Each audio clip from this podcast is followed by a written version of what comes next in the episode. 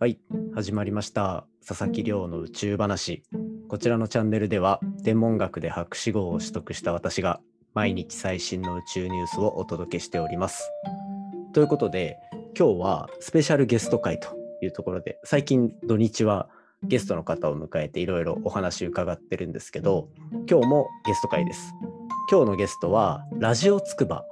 でサイエンスエクスプレスという番組をやられてるパーソナリティのいつかさんに来ていただいております。いつかさんよろしくお願いいたします。よろしくお願いします。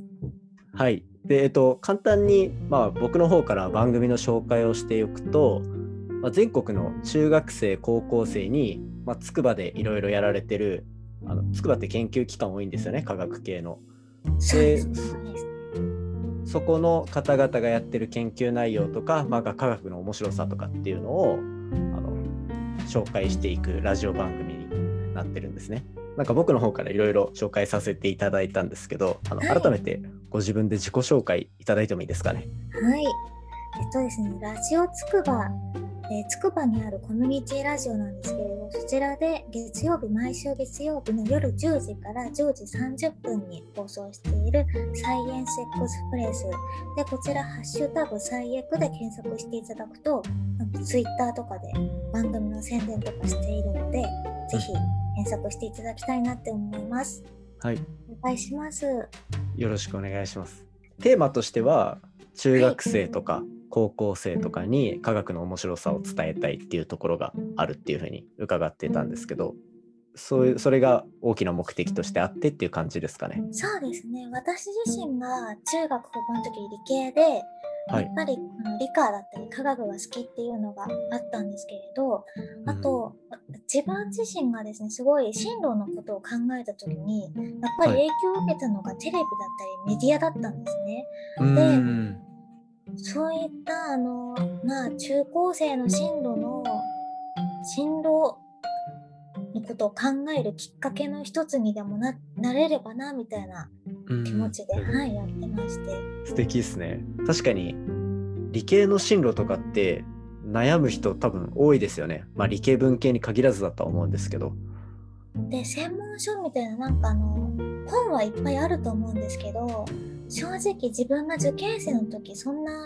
本棚で参考書以外の本を読む時間ってあんまりなかったなって思ってでラジオってやっぱり聞き流すことができるので結構勉強しながら聞いてるっていう子も結構いたのであ確かに確かに。勉強しながら聞いてもらえたらなって思ってます。あすごいいいですね。でゲストの方いろいろ呼ぶそのお相手の方も最前線で研究やられてる方とかがいたりするわけじゃないですか。はいそういうところで科学都市みたいになってるあの筑波の魅力っていうのを全体的に盛り上げていきたいみたいな。そうですね。そのやっぱりゲストの方々に伺ってると皆さんすごく魅力的なゲストの方々なんですけど自分たちの専門外の研究をされてる方との接点っていうのがほとんどないらしいんですね。うーんなるほどなるほど。ゲストの方同士の交流の場だったりも親睦会とかでできたらなって思ってます。あすごいいいですねそれ。オンライン配信とかしたりみんなみんなから質問もらったりオンラインでそういう感じではいイベントやったりしても楽しいかなって思ってます。あーめっちゃ面白そうですねそれ。僕とかあとはこう宇宙系の研究やってた人の話とかいろいろみんなでしてるとやっぱ研究所にいても隣の研究室どんなことやってるのか分かんないとかっていうぐらい閉鎖的になっちゃってたりすることがあったりするんですよ。なのであのこういつかさんのこの最エクを中心にして異分野交流みたいなのができたら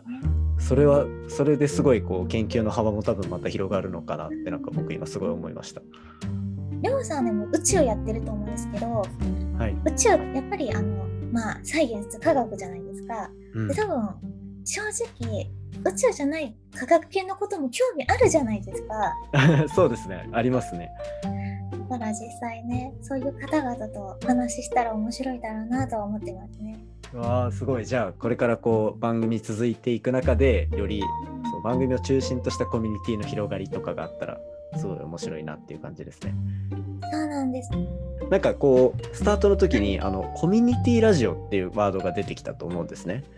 配信元はあのラジオつくばになってると思うんですけど、コミュニティラジオっていうのは、そもそもこうどういう立て付けなのかっていうお話伺いたいんですけど。ラジオつくばはあの配信地域が狭い、とても限られた局ではあるんですけれど、コミュニティラジオは。ただですね、今、サイマル放送だとかでインターネットで聞けるようになってるんですね。で、はい多分各都道府県にいろんなコミュニティラジオってあると思うんですけど、インターネットで今全国どこでも聞けるようになってるので、ぜひうんあの遠く離れた方にもいっぱい聞いてもらいたいなって思っていますね。じゃあなんか僕今これポッドキャストっていうまあインターネットラジオっていう感じでやってるんですけどそことの大きな違いで言うと、まあ、メインの放送局があってみたいなところですかね。そうですね。で一応ですね、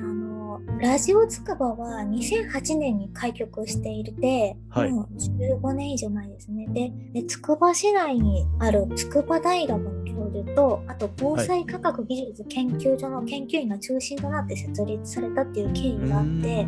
24時間放送を実施していまして、実際ですね、あの、東日本大震災の時には、2011年の時に、臨時災害放送局となったっていう経緯があって、そのつくばのコミュニティをつなげるための局というだけでなくて、こういった災害時にもみんなの情報を発信できるラジオになるっていうことですね。うんえーすごい、はいそうすると結構この放送してるリスナーの方だけじゃなくてそもそもこう地域に根付いた放送局になってるっていう感じなんですね。そうですね。なので、はい。多分各コミュニティラジオ、多分市町村、いろんなとこあると思うんですけど、うんはい、そういった形で、あの、コミュニティの、かりあの特定の地域のハブになるっていうだけじゃなくて災害時にも役立ったりするっていうのが、コミュニティラジオの意義だ意義として大きいのかなって思います。うん確かに確かに。ラジオつくばもこれだからはい。FM の放送局としてつくば市内を例えば車とかで走ってる時は普通に電波が拾えるみたいな感じなんですよね。そうですね。はい。いいですよねなんか車とかから自分の放送してるラジオとかがそうやって流れるってなんか憧れというかいやでも私車運転しながらりょうさんのポッドキャスト聞いてますけどね。本当ですか？嬉しいめっちゃ嬉しいそれなんかこうやっぱラジオの魅力ってそこじゃないですか？あのさっき勉強しながらっていうのも言ってたと思うんですけどながら聞きというかながらですね。はい。でじゃあ今はそうやってインターネットとかでも聞けるから地域の壁を越えていろんな放送が聞けるっていうところになってるのは面白い放送がきっといろんな地域にあるんでしょうね。そうですね。なので地域の垣根を越えても全国へっていうのを目標にしています。あの出演していただくゲストの先生方も私も思いが一つでしてこのは放送を聞いてる学生がいつかそのあの放送聞きましたって言って、うんその先生のもとに研究の道に来てくれるっていうのがもう夢なんですすごいそれすごい憧れますね。憧れも本当にそれになってもらいたいなって思ってます。僕もこのポッドキャスト聞いて宇宙興味持ちましたとか言ってくれたら多分すごい嬉しいですね。僕あそう。はい。地域でいろいろ放送されてるっていうところなんですけど僕この間あの FM のラジオ出させていただいたんですね。で、はい。その時なんかこうスタジオとかいろいろあったと思うんですけど収録のもじゃああれですか？ラジオつくばで撮られてるっていう感じなんですか？実は収録がですね、筑波山の古民家で収録してまして、あこちらがですね、へえはいそうなんそれってラジオ局じゃなくてもコミュニティラジオ収録ができるんですね。そうですね、もうパソコンとマイクを持ち込み、もうはい自然環境の中収録してるので、はいもうノイズどころかですね、もういろんな自然の音が盛大に入ってますね。小鳥とか。鳥の声もガンガン入ってますね。カラスも、クイズだったり、スズメだったりも、さえずりがいっぱいで、すっごくいい場所なんですね。あの、筑波山から、筑波の街並みが、と関東平野一望できて、えすごい。はい。で、晴れてる日はもう本当にスカイツリーとか見えるらしいんですね。えーえそんなに眺めいいんですか？もう、筑波山も結結構上がるんですよ。あ中腹まで行くんですね。はいもう筑波を知ってる方はもう言えば多分わかると思うんですけど鳥居のあたりに結構上の方まで上がるんですね。うんでそはいこにあるので、でそこでで宿泊施設にもなっててすごくこの間検索したら、評価が星5つだったんですよ。すごいじゃあもうやっぱりこうロケーションといいいろいろこう環境も整ってる状況で地元の協力もありみたいな感じなんですね。もう今支えられてますね。なのでぜひこれを聞いた方はですね、筑波山ひとときで検索して、ぜひですね行ってみてほしいなって思います。筑波山ひととき。はい。ひらがなでひとときで出ると思うので、はあわかりました。ちょっと僕も筑波行く用があった時には利用させてもらいたいですね。何回か筑波山には行ったことあるんですけど、い。そうなんですね。ありますあります。そういう環境でできるのいいですよね。自然の中でというか。筑波で研究されてる方が、こう筑波の街並みを見ながらご自身の研究だったり科学だったりに語っていただくっていうのが、もう最高にいいですね。まあ確かにもう JAXA の大きい研究所とかもあるしやっぱ筑波大学の大きい敷地もあるし科学の最前線って感じしますもんね筑波って。科学の街ですね、筑波も。いやじゃあそんなこう素晴らしい環境でで地元に根付いてここから全国にっていうところのこう、はい。サイエンスエクスプレス。もう一度なんかまあ、ちょっとかぶっちゃうかもしれないんですけどそうすると目指すところはやっぱり全国の中学生高校生に届くラジオっていう感じですかね。そうですね。ぜひ聞いてもらって、そこからですね、興味のある分野の研究室、ぜひ、うん。あの先生だったりにも、先生と一緒に研究をしたくてこの道に来ましたって言ってもらえるような魅力のあるラジオを作っていくの作っていくので私はそこでですね、皆さん聞いてもらってる学生さんの勉強のモチベーションにつながったら嬉しいなと思いますね。うんじゃあぜひあの興味がある方はあの聞いてみてください。ということで、今日は